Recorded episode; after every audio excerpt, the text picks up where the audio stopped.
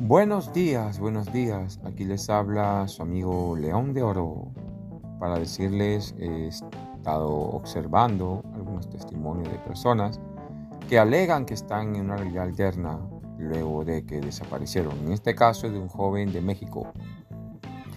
Según él, despertó y, ahora está en una realidad alterna. Eso lo pueden ver.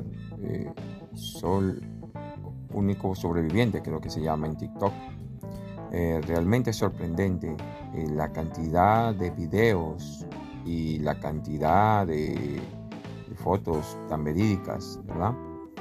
Eh, él alega de que está dentro de un bucle que solamente puede llegar hasta cierta distancia de su, de su país.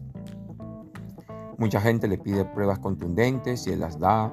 lo más fuerte que fue fue de que eh, pues entró a una, estación de policía y, nada, entró y vio muchas cosas y, también de otro caso que creo que se llama Javier.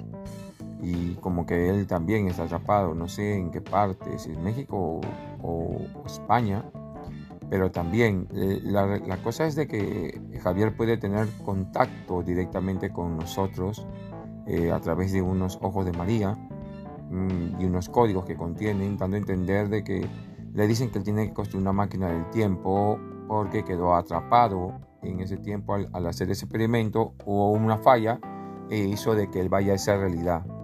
Y lo que tiene que hacer él, ya que le están proporcionando los planos, es construir una máquina del tiempo. ¿Qué piensan ustedes que va a pasar con Javier?